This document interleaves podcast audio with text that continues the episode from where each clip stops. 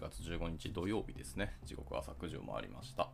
えー、本日の東京はちょっと曇りですけど、まあでも基本的にはそんなに寒くない、まあちょうど秋みたいな気温ですね。はい、おはようございます。夢見のキースこと桑原です。では、えっと、本日も朝活を始めていきたいと思います。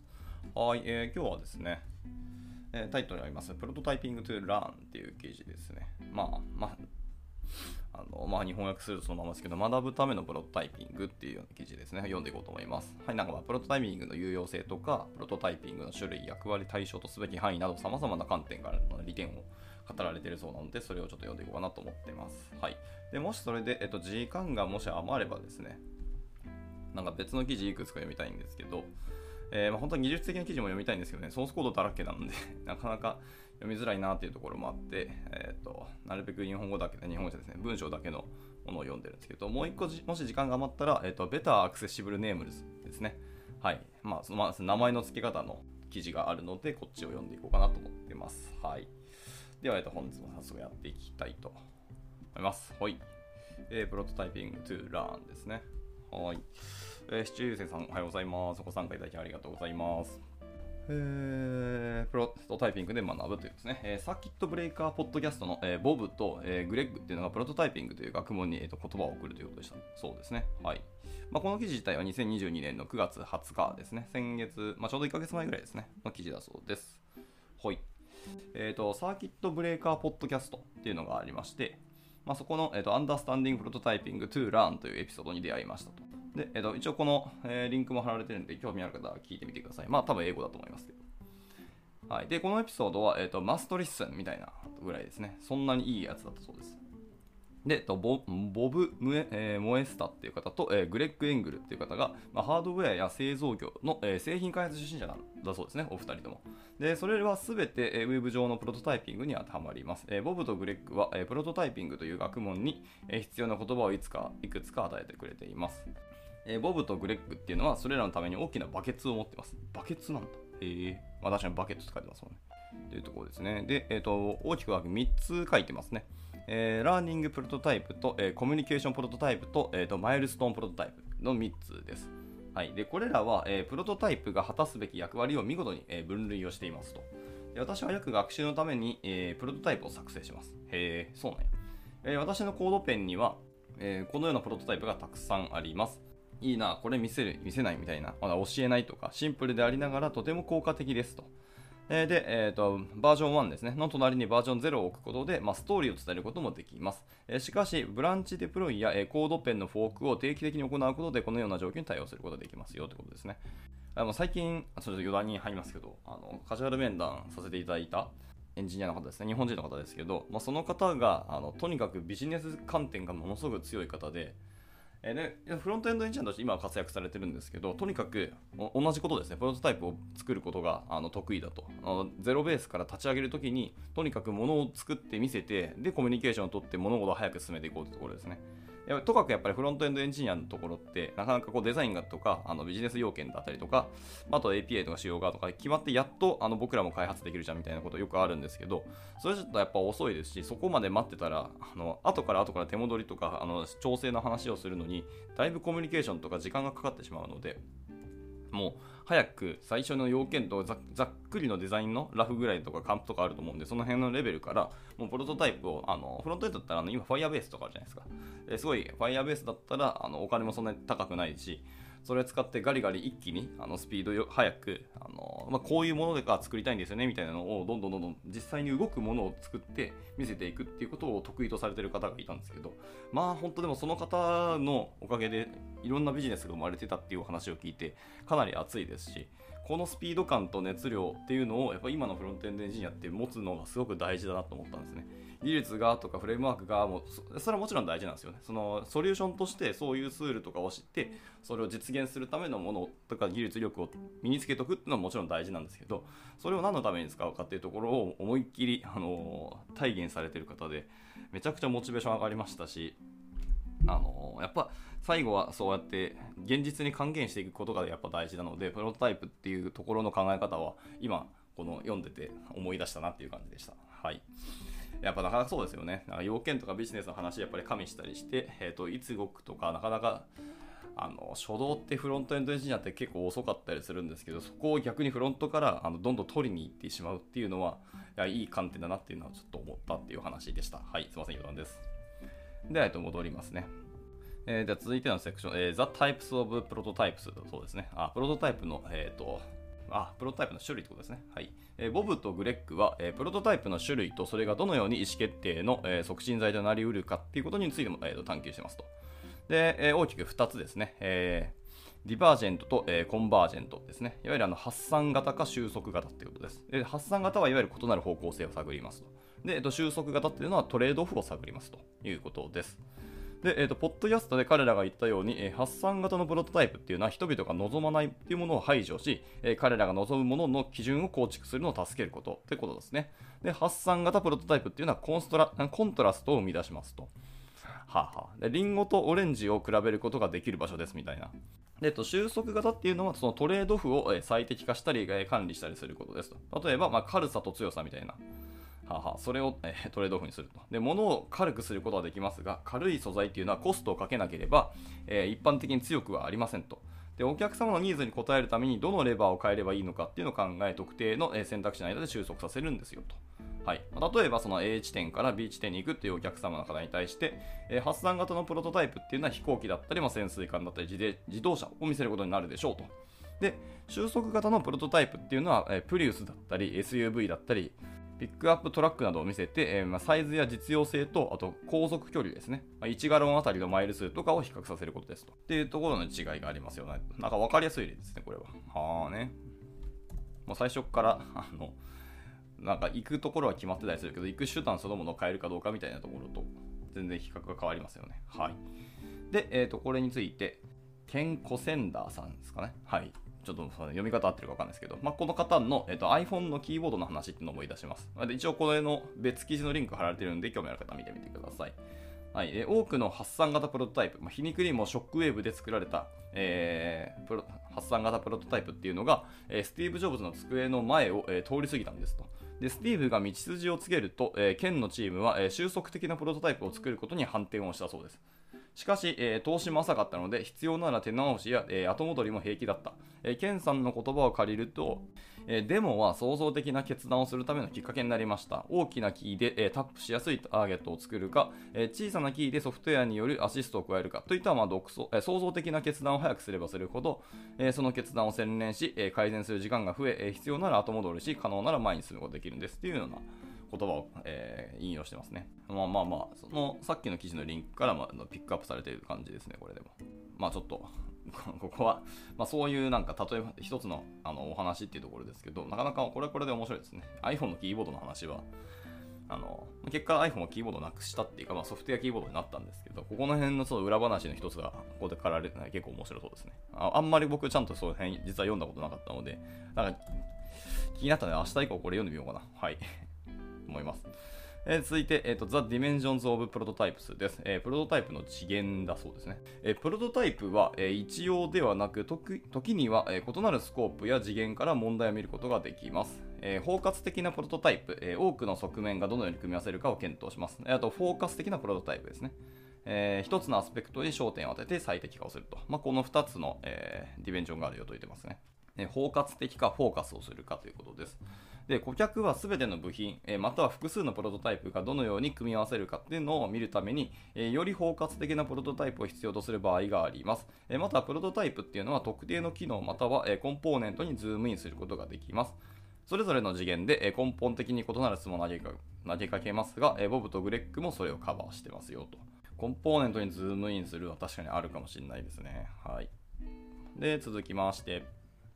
えー、questions you should ask from your prototype だそうです。えーと、プロトタイプに求めるべき質問だそうですね。はい。えー、良いプロトタイプは質問に答えるのに、えー、役立ちます、えー、ボブとグレッグが考えた質問というのは次のようなものでした。で主に4つの質問ですね。はいえー、どんな質問に答えようとしているのか、なぜそれをやっているのか、えー、誰のためのものなのか、そこから何を学びたいのかという4つの問いでした。で、え、私がこれを引用するならば、す、え、べ、てを煮詰めます。煮詰めるんですね。あなたが知るべきことは何ですかっていう一つの問いに、えー、集約をしてしまおうと。あなたが知るべきことは何ですかまあ、ものによって急遽終了することもありますよねってことだそうです。まあ、それもありがちですよね。続いては、えー、is AB テスティングプロトタイピングですね。はい。AB テストはプロトタイピングなのかっていう問いですね、次は。はい。で、えっと、この番組ですね。番組の最後に、私が時々疑問に思うことを質問しています。えー、AB テストっていうのはプロトタイピングの、え1形態なのでしょうかっていうのが、えーと、問いですけど、えー、彼らの答えはこうでしたってことです。私が育った世界では AB テストっていうのはプロトタイピングの中でも最悪のテスト方法として知られてました。ははプロトタイピングという世界の中では、えー、AB テストっていうのは最悪のテスト方法なんですね。へへこれは興味深いお話ですね。はい。えー、ソースパイシーっていうふうに あのいきなり書かれてますね。えー、私は AB テストについて多くの考えを持っていますが、っていうところで、えーと、一つの別の記事のまたリンクが貼られてますね。はいえーと、一般的にはツールベルトの中の一つのツールとして一応見なしてはいます。で、AB テストの大きな問題点として、なぜそれがうまくいくのかがわからないから破綻するというニュアンスにはあの大賛成ですと。で数字が上がったから出荷しようっていうのは、えー、プロセスの指針にはなりません。えー、理由を知る必要があるのです。えー、定量的なもの、まあ、AB テストと定性的なもの、ユーザーテストの両面が、え必要で、並行して情報を提供し合う必要がありますと。うーん、まあ、数字が上がったから出荷しようっていうのは、まあ、指針にはならないは確かにおっしゃる通りですね。はい、その数字がそのもの、そもそもビジネスにちゃんと沿っているかとか、エンドのことに、えー、沿った答えなのかみたいなところの検証が全然できてないと思うので、ただ単に数字が上がったっていうのは、なんかなんとなくよくわからんってなりますし、まあ、そもそもなぜ AB テストするのかみたいなところ、根本的なものを見ないまま、とりあえずやってみるはなんかよろしくないなと思うので、ビジネス的にはですね、はいえー、と考えた方がいいと思います。まあ、で、えー、書いてある通りですけど、定量的と定性的でちゃんと2つの両面で考えていくっていうのは、それは全然いいんじゃないかなと思いますね。はい。で、あともう一つですね、私自身のニュアンスを付け加えると、AB テストは少なくともデジタル分野においては実際の顧客とラボの外で、あ外他でか、ラボの他で、プロトタイプやアイデアを素早く検証するための、え素晴らしい方法であるっていうのを主張しておきたいです。えうまくやればデザインに関する主張を、え排除したり、え経営陣のビッグアイデアっていうのを抑制したりすることができます。私が好きな AB テストは、私は失敗す、実は失敗するテストだというふうに言ってます。好きな AB テストは失敗するテスト。なぜなら、アイデアが悪いアイデア、あアイデアが、えーと、悪いアイデアかどうかっていうのを早期に発見できるからです。しかし組織には、え茶葉を読み、なぜ失敗したのかを記録できる人が必要ですよと言ってます。えー、この辺こう海外の方の突然出てくる例えがよくわからないですね。茶葉か。茶葉を読むっていうのがちょっとよくわからなかったです。うん、まあまあ、でもなぜ失敗できるのかっていうのを記録できる人は必要だっていうのは、あのー、完全に同感ですね。で、でまた、えー、さっきの剣士の、えー、言葉を再びお借りしようと思いますと。えー、AB テストっていうのはより頻繁にリンクをクリックしてもらえるような色をつけるっていうことには、有効かもしれませんが、全体として心地よく統合されていると感じられるような製品を生み出すことはできないのですと。え総合的な、えプロトタイプを作るのが良さそうですねってことでした。はあ、これもまた興味深い一言ですね。まあ、確かにその頻繁にリンクをクリックしてもらうとか、要はそこにフォーカスを当てたりとか、ユーザーをそこに促したいみたいな、えっ、と、変更をつけるためにはあの有効かもしれないですけど、まあ、心地よさですね、全体として、そのサービスだったり、プロダクトの体験っていうところの心地よさっていうのを、えー、統合されてると感じるような製品には、やっぱなかなか生み出すことができないよっていうふうに言ってるのは、ビジネスはやっぱ難しいですね、なかなか。でも AB テスト自体が悪い手法というわけではないですけど、やっぱ使い方とか用法用量というのはやっぱあるんですねということでした。はい。で、じゃあ最後、えー、So much to learn from prototyping でした。はい。えー、プロトタイピングから学ぶことはやっぱたくさんありますということですね、えー、プロトタイプはあなたの製品について多くのことを教えてくれます。えー、どこに行こうとしているのか、どこに行ったのか、何が変えられるのか、え何が変えにくいのか、どんな問題が発生するのか、そして最も重要なことは、そこに到達したとき、顧客はそれをを気に入ってくれるのかということです。私はプロトタイプが好きで、それについてよく話しますが、このエピソードから多くのことを学びました。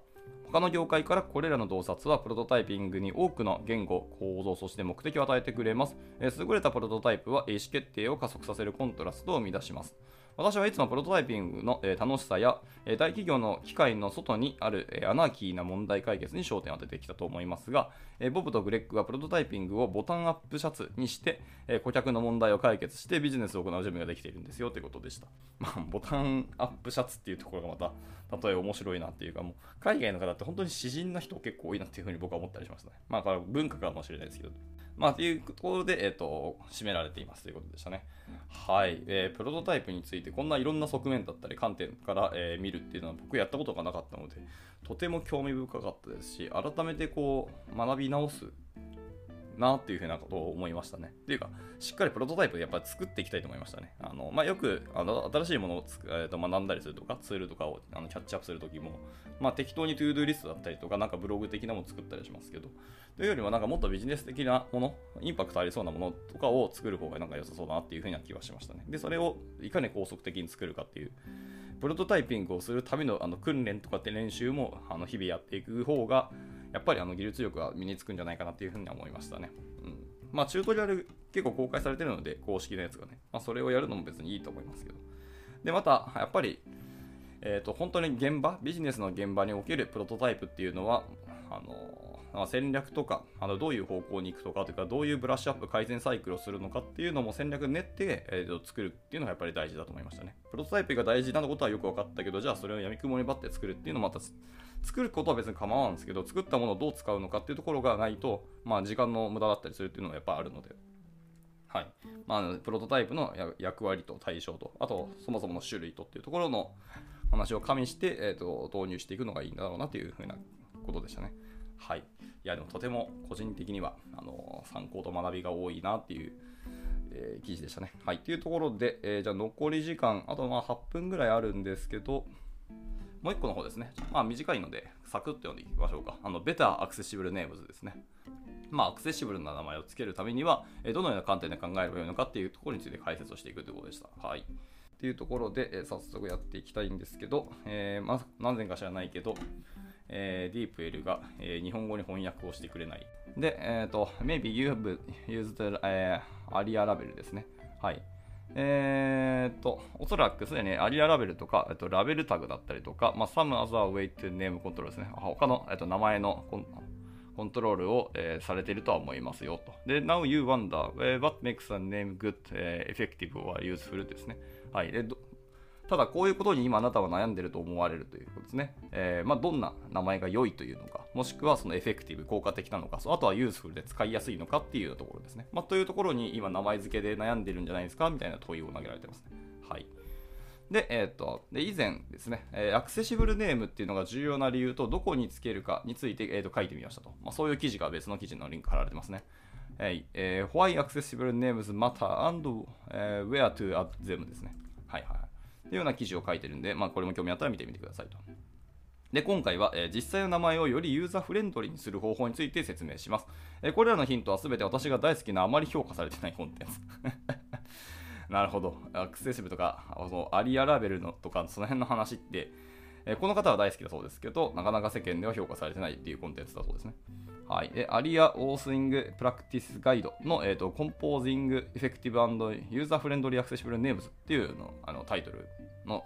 記事があるので、まあ、そのセクションから引用しています。すべてのクレジットは、えー、著者に帰属し、私は文脈と例を追加しただけですよというふうに言ってます。では、えーと、入っていきましょう。で、 function, over flow、ね、 flow じゃない、 over form ですね。はい。で、え、形より機能だって言ってます。はい。えっ、ー、と、 accessible name っていうのは、え、支援技術によって、えーウェブ上のものを参照するために使用されます。え例えば音声コントロールを使用している場合、え特定のコントロールの accessible の名前を言って、えそれを起動させることができます。でスクリーンリーダーを使用している場合は、えコントロールに到達したとき、あるいはコントロールのリスト、ページ上のリンクのリストなどを表示するときに、え読み上げられる名前ですよと言っています。で accessible な名前を使用するため、え機能的な名前にし、コントロールがどのようなものかっていうのを示す名前を付けるっていうことはやっぱ避けたいものですよねと。はい、でで理想的なのは、あるものが何をしようとしているのか、すぐに把握できるような命令形の名前を付けることです。はあ、命令形の名前を付けることなんですね。はい。で、えっ、と、 example がありますね。はい。 examples、えー、3つですね。1つ目はで、ハンバーガーよりも open navigation とか、えー、ケバブよりもその他のオプションの方が効果的ですよと。あとは、次のスライドはとかは、えっ、と、右矢印右矢印とかですね。はい。えっ、と、いわゆるネクストスライドじゃなくて、アローライトとかですね。えっ、と、もしくは、え、ー、と、ライトポインティングトライアングル、まあ、右向きの三角形とかですね。ことです？っていうのが、まあ、その、ライトアローとか右向き三角形よりも次のスライド、ネクストスライドの方がより効果的ですと。はい。で、最後は、えー、Save Document Works Better than Floppy Disk ですね。フロッピーディスクよりもドキュメントを保存という方がやっぱり有効ですよという、そういう名前の話ですけどね。それは確かにそうかもしれないですね。まあ僕らはそのアイコンとか見て、まあ、フロッピーディスクって保存なんだろうなっていうのは見りゃわかるんですけど、でも普通に考えてフロッピーディスクじゃなくて、あのー、セーブドキュメントっていう方が、まあそれはわかりやすいですよねっていうところでした。で、えっと、続いて、えー、most unique part first ですね、えー。最もユニークな部分を最初に持ってきましょうみたいなことです。はいえーと、ボタンやリンクなどの一連の名前では最もユニークな部分から始めます。まあ、そうすることでより簡単に区別することができますよと。えー、例えば、えー、たくさんのアルバムをリストアップしているような、ままリストページがあるとしましょう。でそれぞれの名前に、例えばアルバムを含めるとします。でこの場合、えー、アルバム Midnight、えー、 Marauders とか、アルバム To Pimp Butterfly ではなく、えー、 Midnight Mara Marauders アルバムとか、えー、 To Pimp Butterfly アルバムなどと表現します。やっぱ固有の名前を先に持ってきた最後にアルバムをつけると。で、あと、OR が続きますね。えー、または、えー、リンクのためのアクションがありますと。えーと、リンクの編集、もしくはリンクのコピー、リンクの共有とかよりも、えー、リンクの編集、リンクのコピー、リンクの共有の方向で、ちょっと待ってよ、ちょっと待ってよ。どういうことだ？え or you have actions for link、え edit link, copy link and share link work better than、え link edit, link, copy and link share はいわかりましたそういうことですねはいはいこれも一緒ですね後ろにリンクをつける方がやっぱり効果的ですよねってことを言ってます了解ですでこれはウェブページのタイトルにも当てはまりますと。でもしタイトルの中で会社名を繰り返しているならばそれを最後に残してそのページについてユニークなことを最初にリストアップしましょう、え技術的にはアクセス可能な名前ではありませんが同じ命名上のアドバイスが一応適用されます、まあ、とはいえ最後にリンクとかつけてるから、まあ、結果アクセスはできると思いますけどね。はい。で続いて、えー、B コンサイズですね。はい。まあ、B コンサイズ、簡潔であることということだそうですけども、はい。Keep a name of the most important one or three words prefer b e f えー、ブレビティか。はい。えっ、ー、と、名前っていうのは、最も重要な1から3語程度に、えー、留めておいて、えー、簡潔さっていうのを優先しましょうと。まあ、長すぎる名前もどうなのかってやっぱ思いますよね。あのー、iOS で昔、まあ、Objective-C で僕一応書いたこと若干あるんですけど、まあ、あの、Objective-C のメソッド、組み込みメソッドは名前長すぎて、まあ、正直わからんってずっと思ってましたからね。えっ、ー、と、出てきます。えー、No roles as、えー、part of the name ですね。はい、えー。名前の一部としてロールを使わないようにしましょうというところですね。はい。いきます。で、いやー、マジこの長文を日本語に頭の中で翻訳しながら読むの大変ですけど、でも翻訳されないんで頑張っていこう。はい。えー、things that have names in your page will、or should have roles too ですね。はい。えー、物事っていうのは have 名前を持っています。で、in your page、はいはい、あなたのページ上で名前を持っています。で、will or should have roles でで、さらに名前を持ってるし、あのロールも持ってるんですね。役割も持ってますよと言ってます。はいはい。で、えー、The browser will should おここは翻訳された、えー。ブラウザーはあなたが明示的に設定した場合、まあ、例えばロールイコールボタンみたいなのですね。指定した場合、もしくは、えーと、要素に無料で付属している場合、まあ、例えばボタンみたいなやつですね。はい、確かにボタンタグはもうそのまま名前がついてますね。えー、その場合はあなたに代わってロールを導き出してくれますと。はあ、まあ、確かにそれはそうですね。はい。If you add the role、えー、もしあなたがロールを指定する場合は、えー、for instance, the words ボタン、えー、まあ、例えばですね、ボタンという名前を、例えばつけた場合ですね。えー、to the name that is redundant, redundant ってなんだ僕がわからない単語出ました。And this can be anything for users ですね。まあ、で、まあ、そういう名前というのは冗長であってもユーザーにとっては迷惑な話ですよというふうにおっしゃってますね。ああ、なるほど、理解しました。えー、例えばですけど、えー、エグザンプルでもできますね。えー、3つあります。えー、use close、えー、instead of close ボタンですね。あクローズボタンの代わりにクローズっていうのを使うとか、もしくは、えー、っと、use main instead of main nav ですね。はい、メインナブの代わりにメインを使うとか、えー、instead of save ボタンですね。セーブボタンの代わりにセーブを使うとかっていうところですね。はあ、はあはあ、なるほどでした。まあ、こういうのは結構上長だったりするってことですかね。はい。で、続いて、えー、keep names, keep names unique ですね。はい。行きましょう。えー、名前をユニークにってことにしましょう。はい。で、とあなたが学校で働いていて、生徒の名前が全員アリスだと想像してみてください。うん嫌だな。これはページ内のコントロールやコンポーネントの名前についても同じで、特にページを閲覧するためにほとんどこれらの名前を使っているユーザーにとっては大変なことでしょう。まあでもアクセシビリティの観点で全部同じ名前だったらそれは辛いよね。はい。まあ例を挙げましょうというところで3つですね。はい。えっ、ー、と、あ、今回の例は2つですね。えもっと読むリンクっていうのを 持つニュース項目を表示する概要ページではなく、え各ニュース項目のタイトルをリンク名としてま使用しましょうとか。あとは、えっと、ここをクリックしてくださいみたいな言う代わりに、え、リンク先のページ名を使用するなどですね。例えば、こちらもご覧ください。ページ名のようにしますと。ああ、これは分かりやすくていいですね。はい、っていうところで、まあ、多分ね、もっと読むとか、えーと、ここをクリックしてくださいっていうのは、ささっき言ったその全員がアリスと同じ名前ですよねみたいな、と、まあ、結構例えとしては分かりやすいですね。はい、ではなくて、えー、それぞれのオリジナルのコンテンツの名前にしましょうというところでした。はい。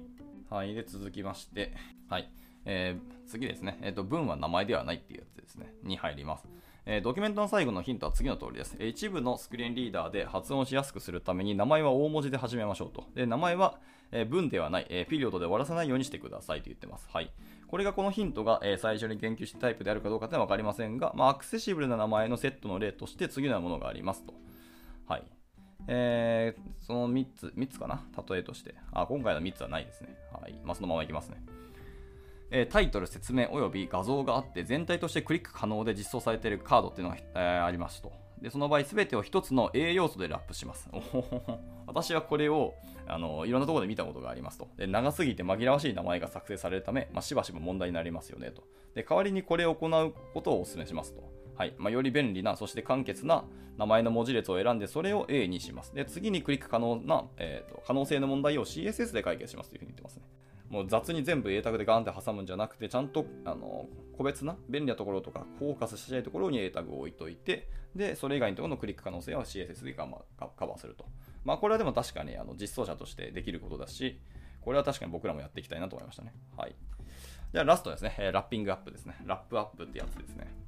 最後、まとめ、えー、最後にですね、えーと、名前を提供するためにアリアですね、えー、を使用する必要性はないということを保証したいと思います。えー、例えばこの情報が、まあ、アリアオーセング、えー、プラクティスの一部であってもだとそうです。えー、適切な HTML 要素、例えばラベル、レジェンド、キャプション、ボタン A みたいですね。